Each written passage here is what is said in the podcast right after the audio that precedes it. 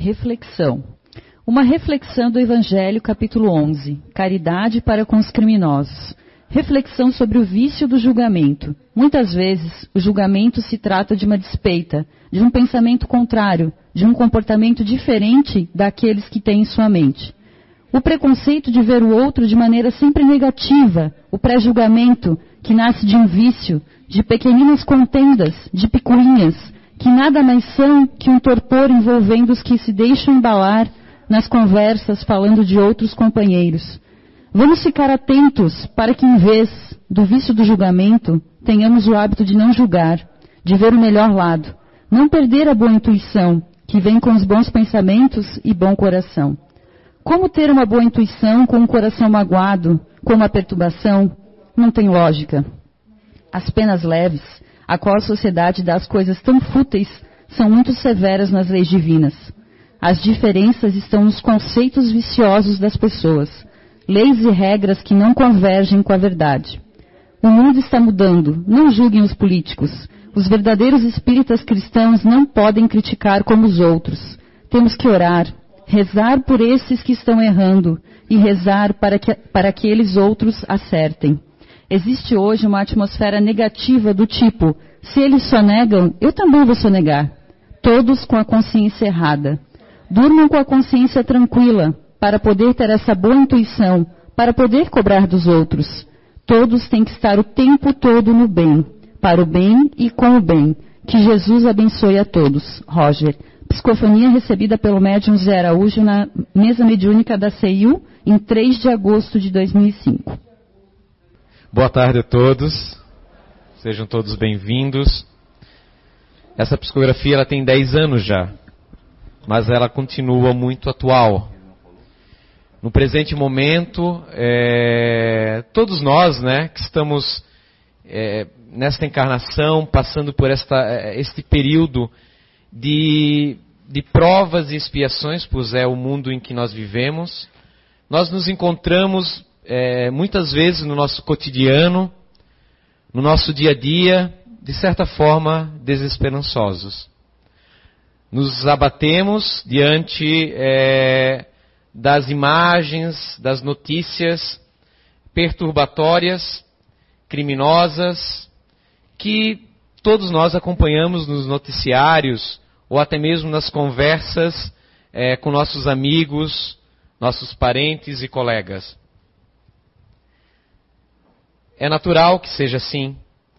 Nós ainda somos influenciáveis uns pelos outros. Nós nos sentimos muitas vezes apegados a esta energia que circula, que é oriunda dos outros, mas também de nós mesmos, pois nossa mente é um, uma força é, poderosa que gera eflúvios ao nosso redor, na qual muitas vezes nós chamamos de energia, de fluidos, esse psicoambiente que nós criamos e participamos ativamente na comunidade em que estamos. Nós estamos, nesse momento, presos a visões negativas, a conceitos de fragilidade, acreditando que, caramba, nada vai mudar, tudo vai continuar como está. As coisas não melhoram, não tem mais jeito. E nessa desesperança em que nós nos permitimos abraçar e ser abraçados, nós nos encontramos nesse cansaço interior. Claro, os afazeres agora de final do ano, todos cansados por um ano de trabalho, de lutas, numa conjuntura econômica que exigiu um pouco mais do nosso esforço, do nosso equilíbrio emocional. Muitas vezes aqui alguns no fantasma do desemprego, outros no fantasma da dívida, a qual não conseguimos muitas vezes enxergar aquela luz, né, no fim do túnel. E achamos que a luz ainda pode ser um trem que está chegando junto de nós. Estamos num momento muito delicado, aonde este conceito em que nos permitimos ser apossados e estamos gerando através dessas ondas telepáticas que nos unem como uma grande família espiritual e universal, presentemente aqui nesta nação, está muitas vezes nos causando ainda mais entraves. De forma alguma, eu estou aqui dizendo que devemos fechar os olhos ao erro alheio. Isto é muito diferente. Mas se deixar se permitir abater pelo exemplo negativo dos outros e nos tornarmos com isso também outdoor perniciosos aos olhos dos outros, gera sem dúvida problemas em dobro. Nós estamos nesse momento multiplicando as dores ao nosso redor e dividindo a nossa capacidade, nossa resiliência, nosso esforço e força para o bom combate e a superação dos obstáculos que fazem parte da nossa vida, do cotidiano. Estamos aqui para lutar, para vencer, para progredir e evoluir. Essa é a lei. Todos temos dentro de nós um germe que Papai do Céu nos colocou através das suas leis imperecíveis, que é esta evolução, esta lei de trabalho, de esforço próprio, que nos impulsiona a procurar o melhor. Mas muitas vezes presos ao conceito imediato da vida terrena, nós não conseguimos divisar além dos horizontes, dos vales, não montanhosos que nos circulam, mas da estreita visão de uma vida única. Sabedores do conhecimento da doutrina espírita, pesquisadores que somos nós aqui reunidos, nos variados livros de pesquisa e estudo da fenomenologia mediúnica, sabemos que a vida é imperecível. A morte simplesmente é uma transição muito simples e muito rápida para uma dimensão diferente, aonde permanecemos vivos, com uma visão daí mais abrangente do que fizemos ou deixamos de fazer.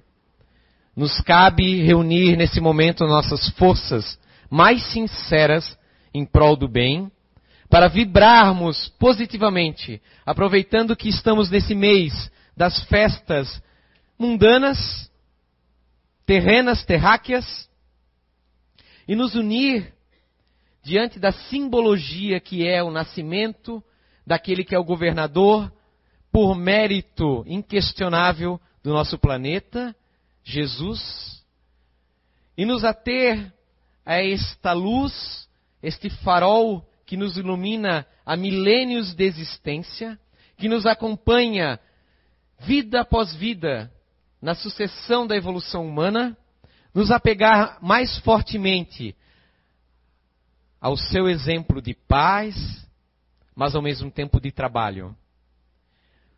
Lembrando que ele se ausentou dos labores perecíveis do mundo, se ficou se preparando num deserto, na concentração e na meditação diária interior, para daí não permanecer de forma passiva diante dos problemas do mundo, mas sim para sair preparado para enfrentar os olhares críticos dos outros, mas os vendo como pessoas merecedoras do nosso esforço, da nossa dedicação e da nossa caridade. Sem dúvida que nós não, nenhum de nós aqui presentes, está é, é, é, com intenção de dar a mão ao crime. Mas é muito diferente do que nós começarmos, mesmo nós sendo espíritas, vibrarmos ou concordarmos com a prática da desesperança, que nos leva à intolerância, ao ponto de nós é, é, dizermos, concordarmos com a morte alheia, porque aquele não presta. É melhor que se vá. Abandonemos os bandidos na cadeia, como fizemos durante todas essas décadas. A penitenciária, ela é hoje, com perdão do respeito, um chiqueiro humano, aonde pessoas já um tanto transtornadas, debilitadas nos conceitos morais, saem de lá ainda piores do que quando adentraram. É fato comum o dizer de que a penitenciária se tornou uma universidade do crime. Mas o que nós aqui fazemos a respeito disso? A não ser de falar isto nos nossos colóquios entre amigos, mas qual a ação concreta em prol do bem coletivo, que é para isso que estamos? Eu mesmo me coloco nessa situação. O, o, o mísero esforço e trabalho que fazemos em prol de uma sociedade mais justa. Nós temos que refletir muito bem quanto a essa situação em que nós estamos presos, esse círculo vicioso que é questionar os outros, as autoridades, o sistema, culpando se o sistema é assim ou assado, nos apegando a uma ideologia muitas vezes é, é, é, é perniciosa de que a violência é a solução, de que aquele que está lá fez por merecer, sem dúvida ele é, é ele colhe o que plantou.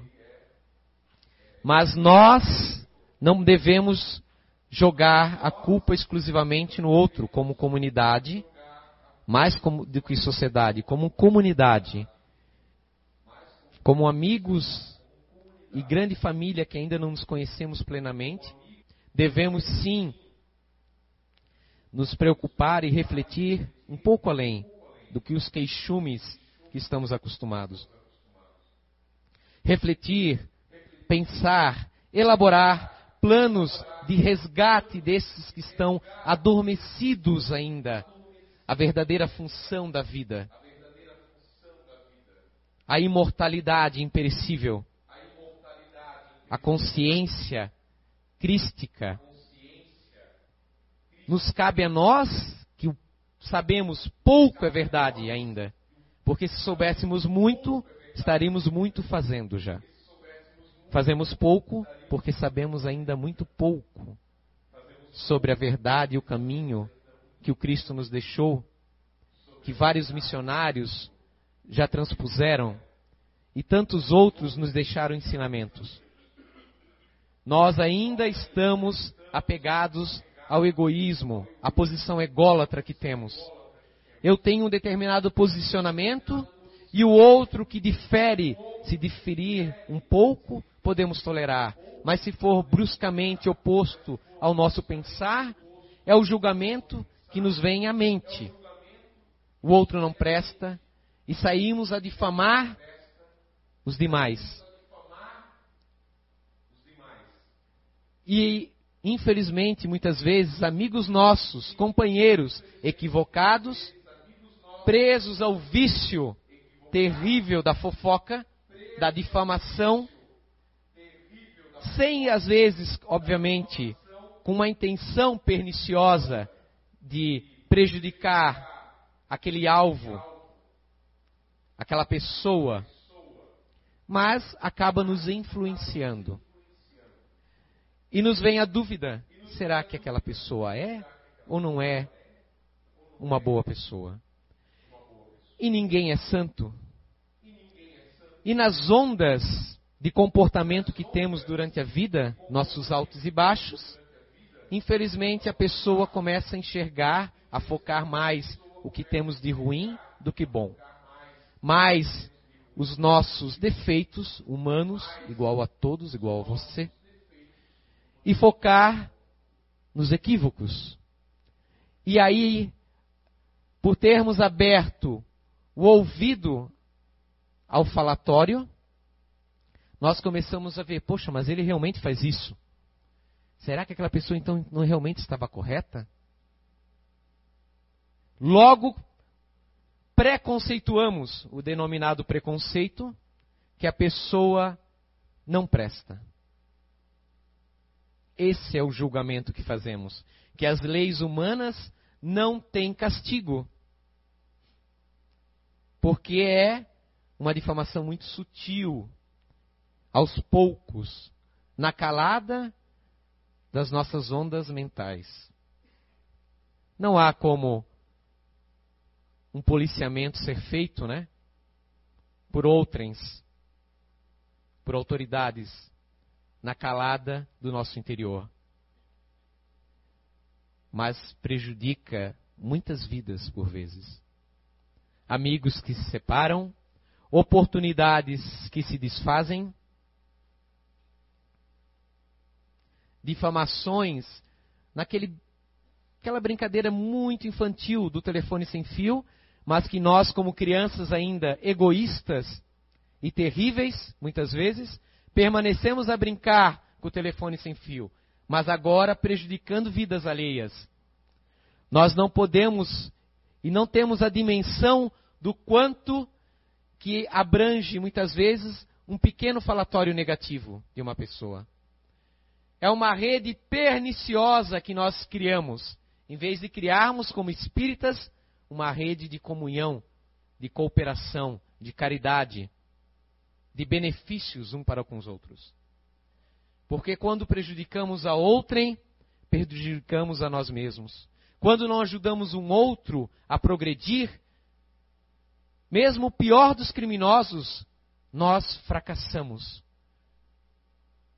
Porque nós ganhamos aqui, nesta vida, nesta encarnação, uma procuração da providência.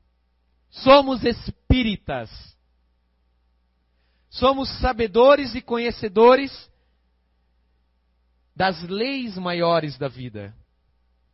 Ninguém nos obriga a praticá-las. Nós o sabemos que a sua prática nos conduzirá a uma felicidade maior, a uma saúde integral. Nós somos responsáveis pelo caminho que traçamos.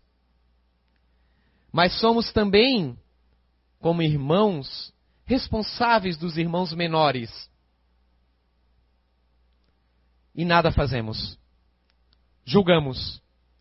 Os irmãos menores não são só os desfavorecidos na questão material da vida terrena. Mesmo aqueles que estão nos altos escalões dos poderes são dignos da nossa piedade. Pois nós sabemos que após esta vida sofrerão as consequências dos seus atos presentes. Apegados ao imediatismo da nossa vida, nós esquecemos que essas dificuldades que nós temos são frações diante dos séculos que somos. Nós iremos superar as nossas frustrações momentâneas, porque não temos, muitas vezes, a mercadoria que a mídia nos coloca para termos. Não alcançamos os sonhos que muitas vezes são sonhos materiais, dignos de buscarmos de forma ética e honrosa.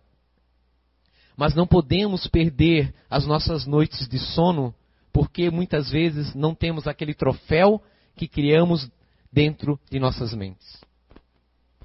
O maior troféu que devemos ter é o troféu da moral estabelecida, embasada, firme dentro do nosso caráter. Isto angaria bons amigos nesta vida e no plano espiritual. Amigos éticos não nos derrubam para ganhar os seus cargos dentro da empresa que trabalhamos. Amigos éticos não fofocam pelas nossas costas. Não nos enganam ou nos traem. São sinceros em reparar aqueles tropeços que nós cometemos e não enxergamos. Amigos sinceros não se milindram quando nós desejamos o seu bem, apontando muitas vezes a necessidade de reforma. E nem nós também o fazemos. Os benefícios de termos um comportamento ético-moral são imensos. Porque os, no mundo espiritual, a lei do magnetismo nos junta aos iguais. quando eu sou digno, pessoas dignas me acompanham. E muita coisa pode acontecer. Talvez as dificuldades que temos hoje permanecerão conosco uma vida inteira. Porque somos espíritas. Sabemos que tivemos vidas anteriores. Quem nós fomos, não nos lembramos, porque é benéfico para não nos rebelarmos diante do que está acontecendo ou das pessoas que convivemos. Mas nós sabemos que é necessário ser responsáveis, resgatarmos dificuldades. Duas, três vidas errando e numa só reparando é vantajoso. Como querer que em um ano nós resgatemos uma energia que atrai outras energias iguais, perniciosas, que pululam dentro de nós. Quantos de vocês aqui sentados não têm suas dúvidas? Querem melhorar, mas no cotidiano cometem suas falhas. Essas falhas são energias, tudo é energia. Que ainda nos conectam, nos prendem ao nosso passado, já um pouco mais límpido, mas não ainda puro, senão não estaríamos aqui. Vale a pena o esforço, a dedicação. Mas tudo também pode acontecer. O tempo para as leis de Deus são diferentes do tempo da cronologia terráquea e humana. Hoje choramos, mas amanhã, de repente, o sol pode raiar. Hoje é chuva. Quem sabe amanhã? Pode ser, pode não ser. Mas se eu insisto em seguir um caminho tortuoso, de não me reformar, de não lembrar que eu não enxergo as minhas falhas completamente, porque hoje vocês percebem falhas diante do conhecimento das palestras que escutam que não reconheciam há um, há cinco anos atrás, mas vocês praticavam, mas não percebiam que era algo desagradável ou equivocado, talvez até acreditasse que fosse algo bom, ou simplesmente não tinham percepção. Então, essa reforma, essa luta interior, esta agenda de passagem do ano novo é todo dia. Todo dia nós ensaiamos o desligamento com o corpo físico. E voltamos no dia seguinte. E as pessoas vivem com medo da morte. Mas não é o medo da morte. É o desapego ou o apego ao que tem, ao que são. Falando com um amigo que trabalha recentemente no pronto-socorro do Santo Antônio, em um mês de trabalho, ele ficou impressionado. Somente do que ele sabe, foram 20 casos de tentativa de suicídio. Isso aqui, ao nosso lado.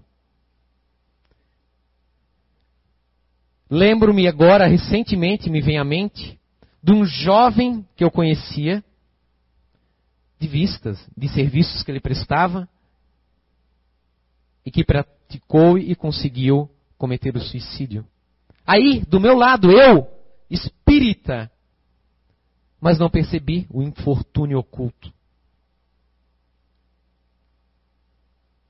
E nós continuamos a reclamar, ou até mesmo a falar, que fraco aquele indivíduo. Quando às vezes cai numa depressão, quando se exalta ou perde as estribeiras. Mas qual a história da vida dele? O que se passa? O que sofre?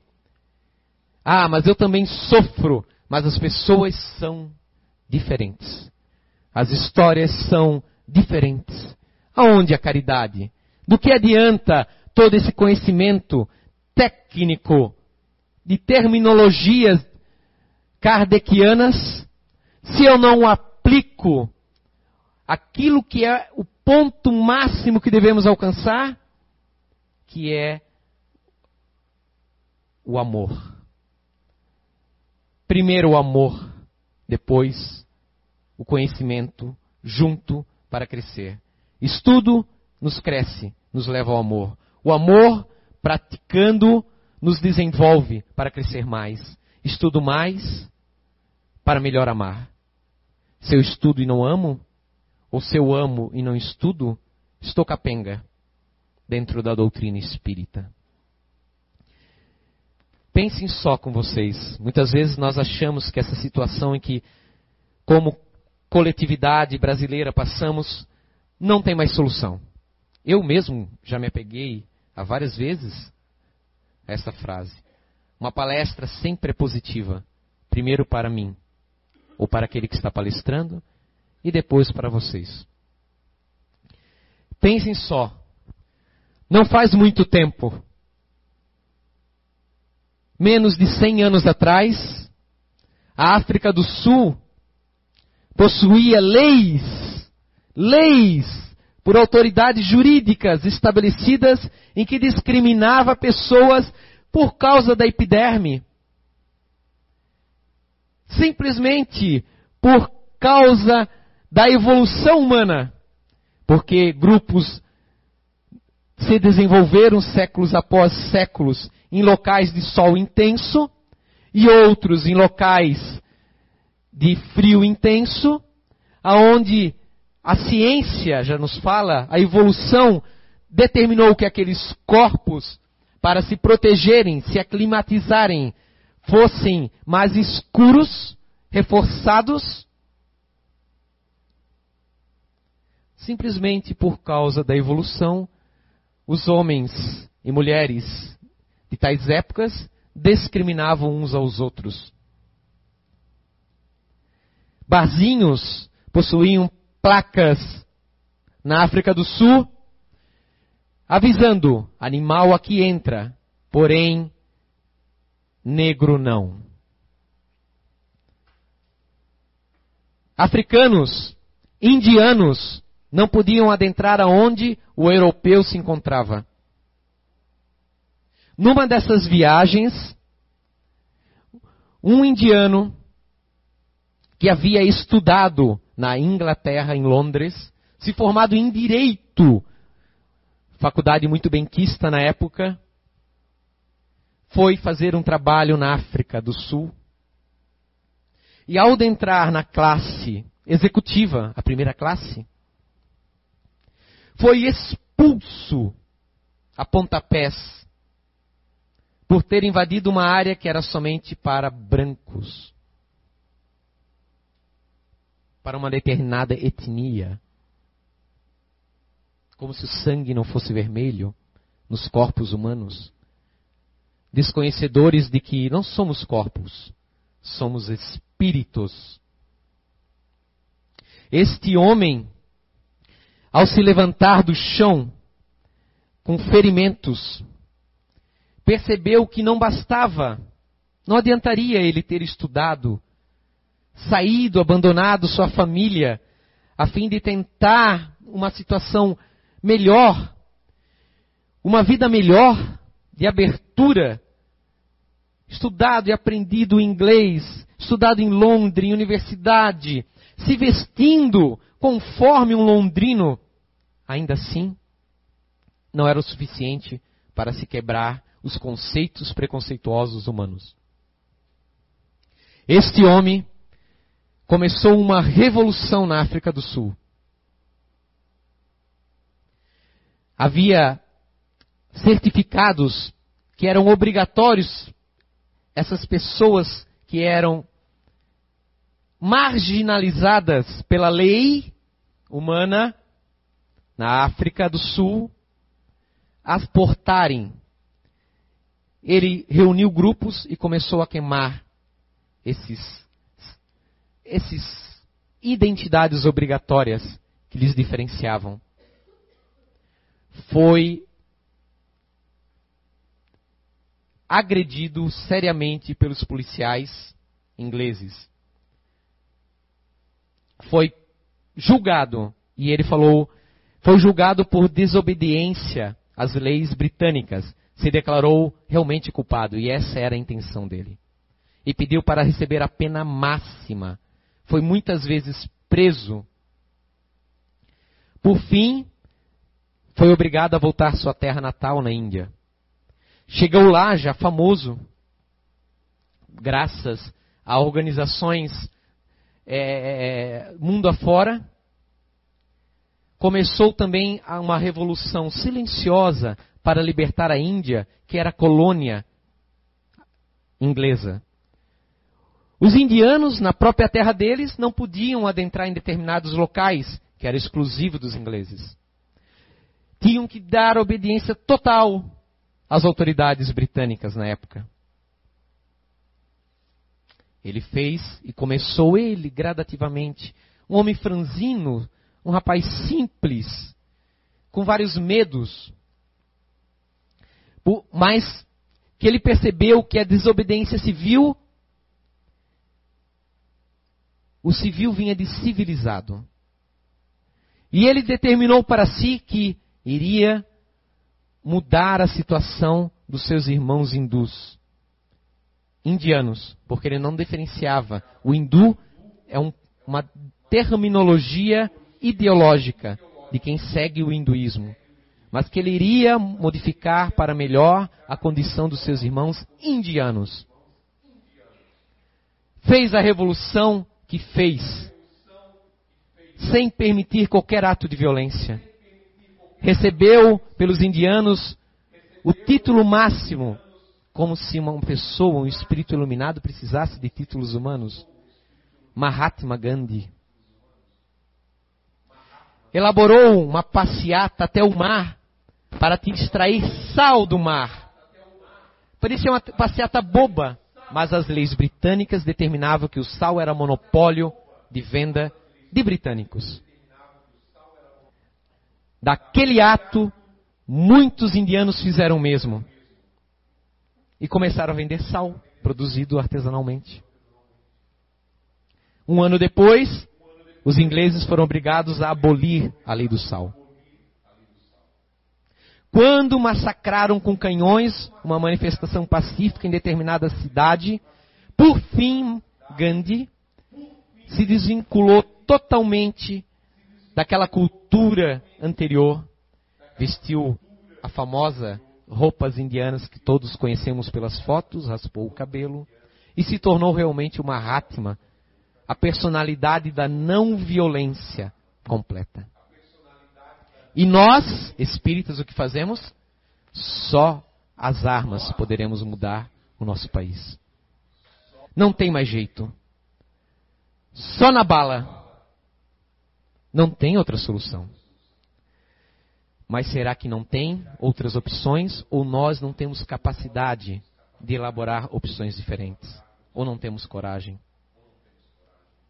Porque ser bom, muitas vezes, é chacota neste mundo em que vivemos. Muitas vezes a pessoa que é a correta é taxada, aquele é muito estúpido.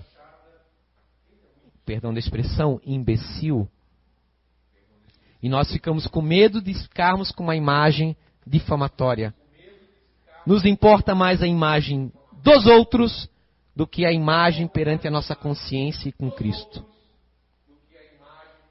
É preciso ter coragem Gandhi falava, para praticar a não violência. Viveu sua vida muitas vezes preso. E quando por fim conseguiu a liberdade, não teve descanso. Porquanto houve uma guerra civil terrível entre os intolerantes hindus de um lado, muçulmanos de outro, e jejuou ele sempre para que os hindus abaixassem as armas. E os hindus, por respeito a ele, abaixavam, e os muçulmanos abaixavam por medo que se ele morresse de fome, como é que ia dar isso? A revolta que daria contra eles. O homem que lutou sem armas.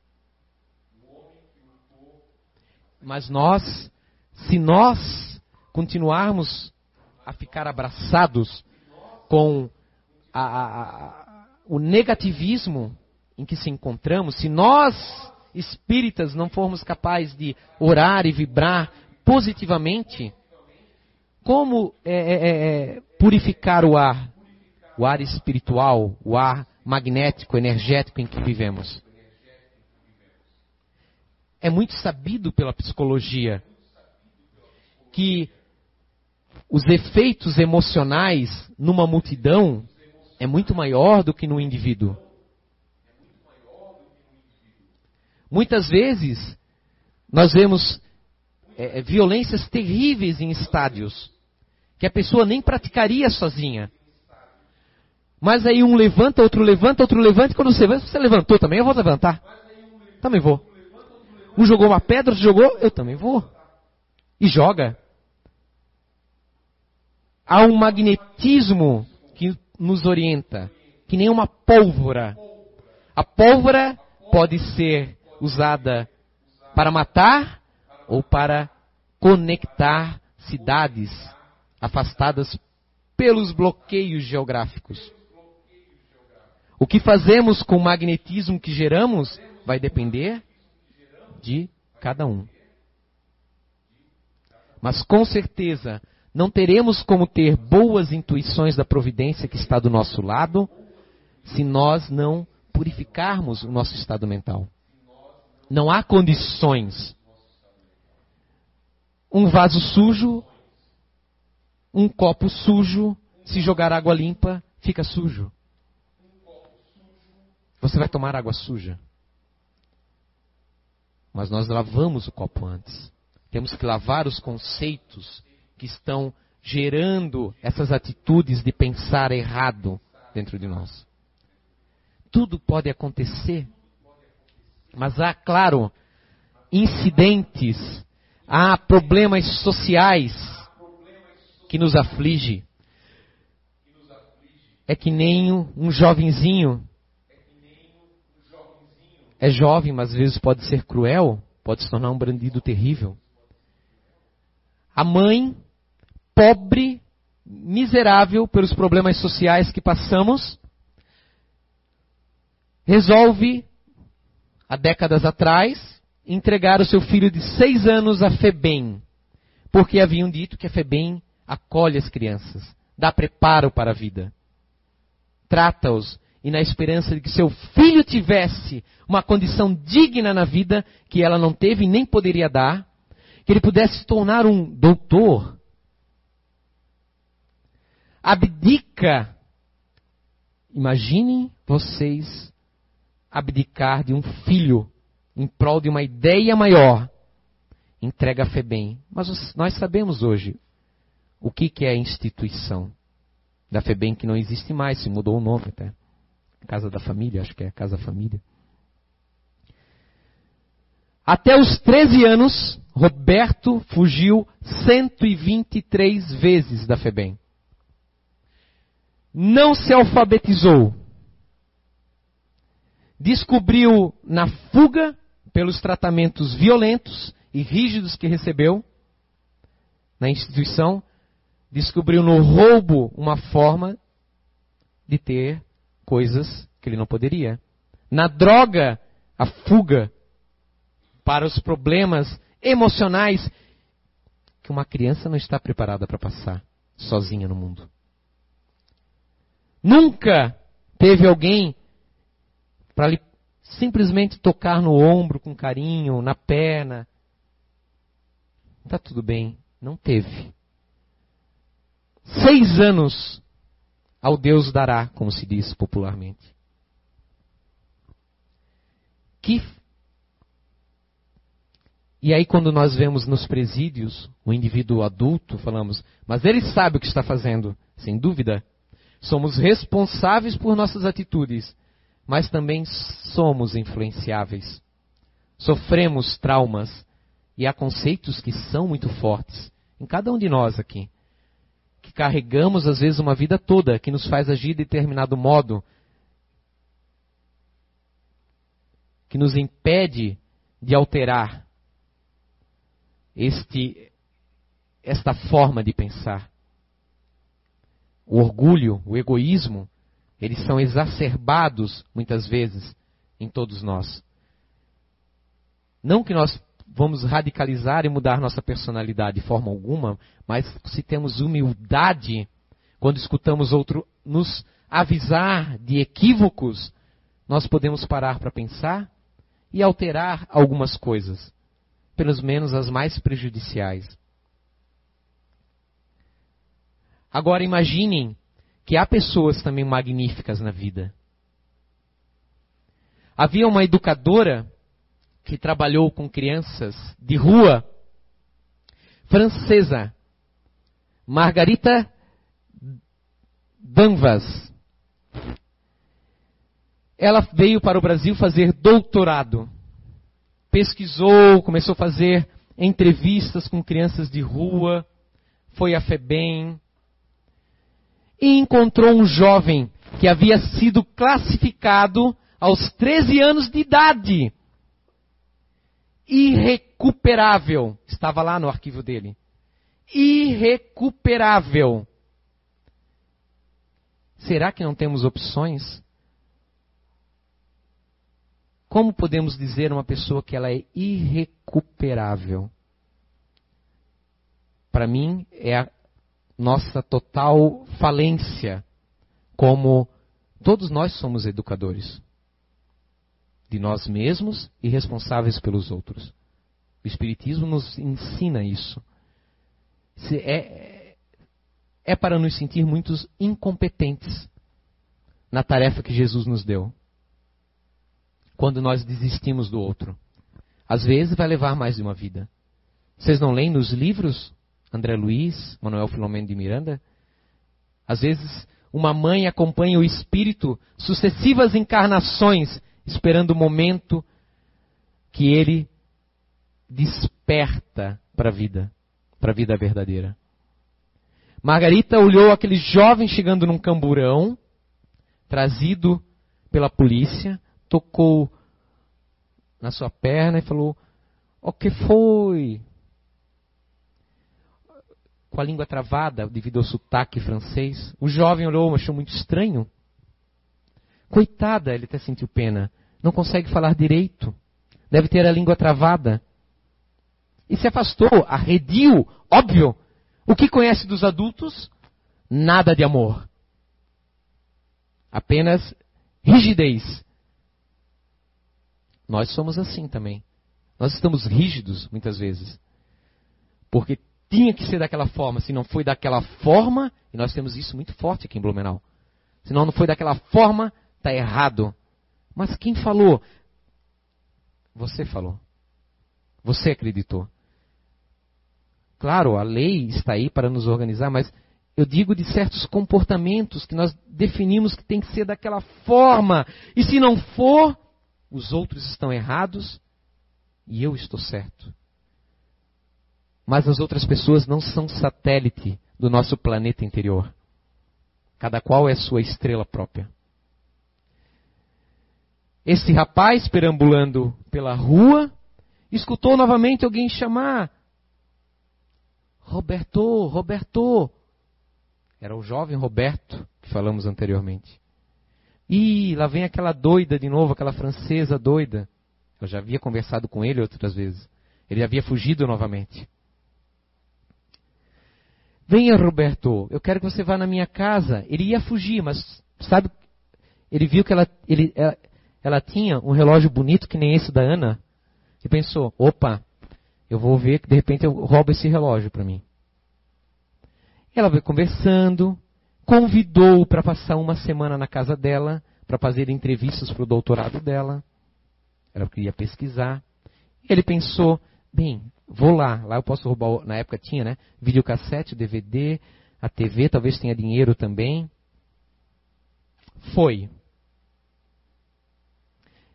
Mas havia uma sementinha, ela havia tratado ele bem.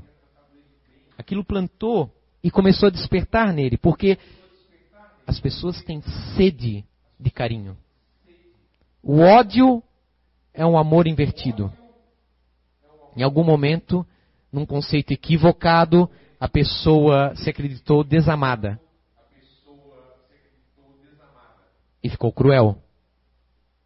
Obviamente que nós não vamos abraçar o inimigo. Mas nós não podemos perder a esperança. Faz bem para nosso coração. Lá, ele começou um dia. Ah, tá. Eu só vou roubar a TV e o dinheiro. No outro dia, não, tudo bem, eu vou roubar só o dinheiro. E foi ficando.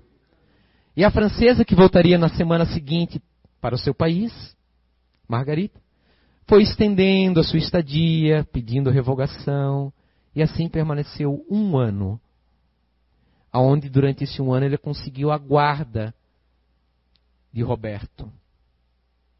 Roberto, então, nesse um ano foi alfabetizado por ela e foi morar na França. Viveu oito anos em Marsella. Aos 21 anos, voltou para o Brasil para estudar na Universidade Federal de Minas Gerais. Ao concluir a sua faculdade de pedagogo, foi trabalhar aonde? Na FEBEM. Na FEBEM, ele adotou o primeiro dos seus 13 filhos adotivos.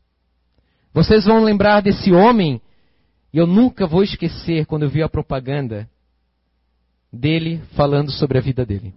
Roberto Carlos, um pedagogo adotado e que adotou 13 filhos, entrevistado no Jô Soares por vários locais. Foi considerado nos Estados Unidos, recebeu um prêmio em Seattle como um dos 10 melhores contadores de histórias do mundo na atualidade. Aquele garoto de rua que muitas vezes nós falamos, atira, porque ele vai matar sem pestanejar, se tornou um pedagogo dos melhores do mundo, onde se dedicou a livros infantis e a contos de história. É brasileiro. Voltou para casa. Para mudar o psicoambiente do local em que ele nasceu não mudou o mundo, mas ele contribuiu de uma forma talvez que nós não paramos para pensar. Nós temos que agir. A resignação não é a passividade. E nem a ação, ela é a energia violenta da goela abaixo. A não violência envolve força e coragem, atitude para modificar o que nós achamos que está incorreto na sociedade.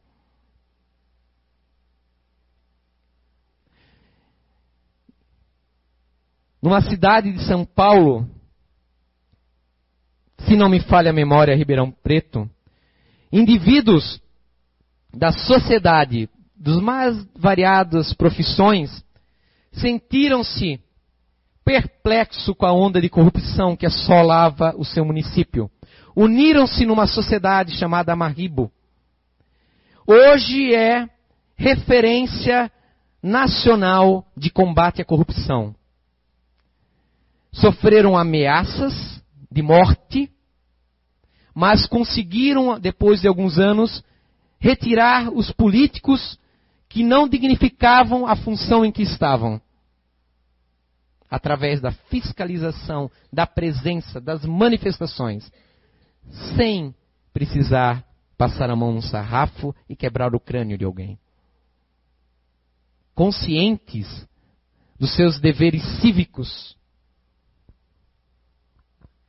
Mas nós somos espíritas.